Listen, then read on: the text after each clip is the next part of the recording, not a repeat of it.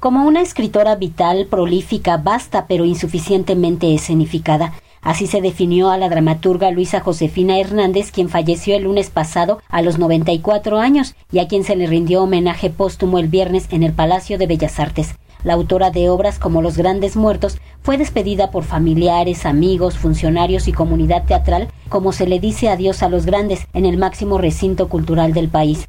Lucina Jiménez, directora del Instituto Nacional de Bellas Artes y Literatura IMBAL, aseguró que es imposible entender el siglo XX sin Luisa Josefina Hernández. El siglo XX mexicano no se puede entender sin la obra y el aporte de la maestra Luisa Josefina Hernández.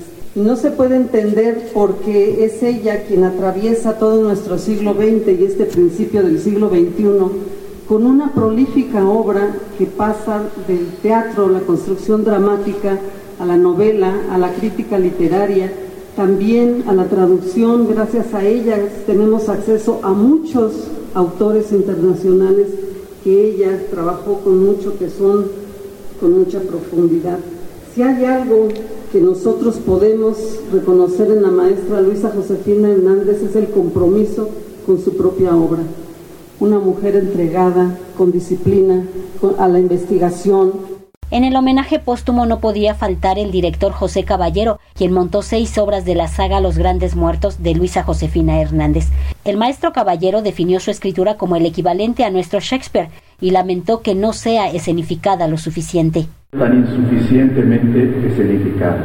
En el sueño de crear una patria teatral mexicana, la obra de Luisa Josefina Hernández y Lavalle significa su realización plena siguiendo los pasos de su maestro Rodolfo Usigli, siendo parte principal de la más notable generación de dramaturgos del siglo XX mexicano.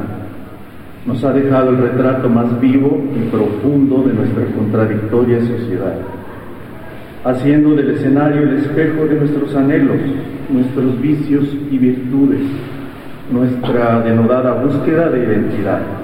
Es nuestra Ibsen, nuestra Chekhov, nuestra Brecht, nuestra Shakespeare. Pues quién como ella en cualquier dramaturgia del mundo ha llevado a la escena las contradicciones de su nación con la maestría que lo ha hecho en la saga de los grandes muertos. Y sin embargo, falta que lo sepan todos en este país.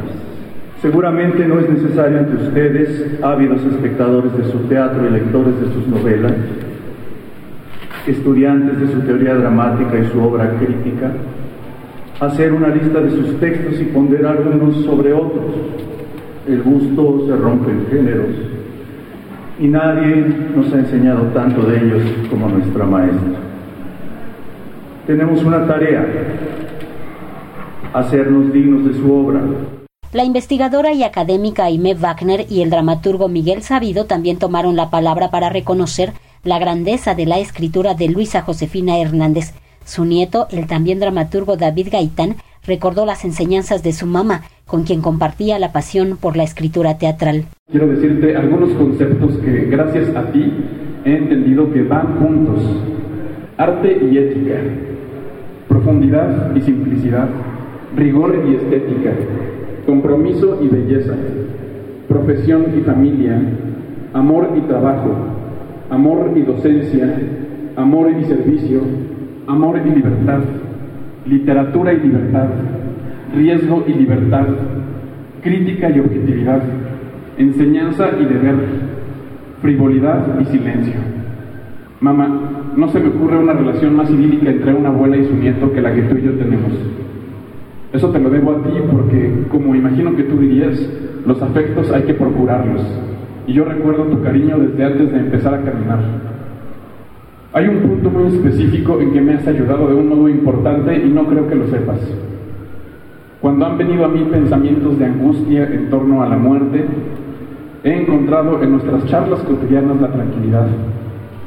No me es posible articular cómo sucede esto, pero intuyo que está relacionado con verificar cada vez el modo en que tu vida y tus ideales caminan de la mano en un pacto infinito. Para Radio Educación, Verónica Romero.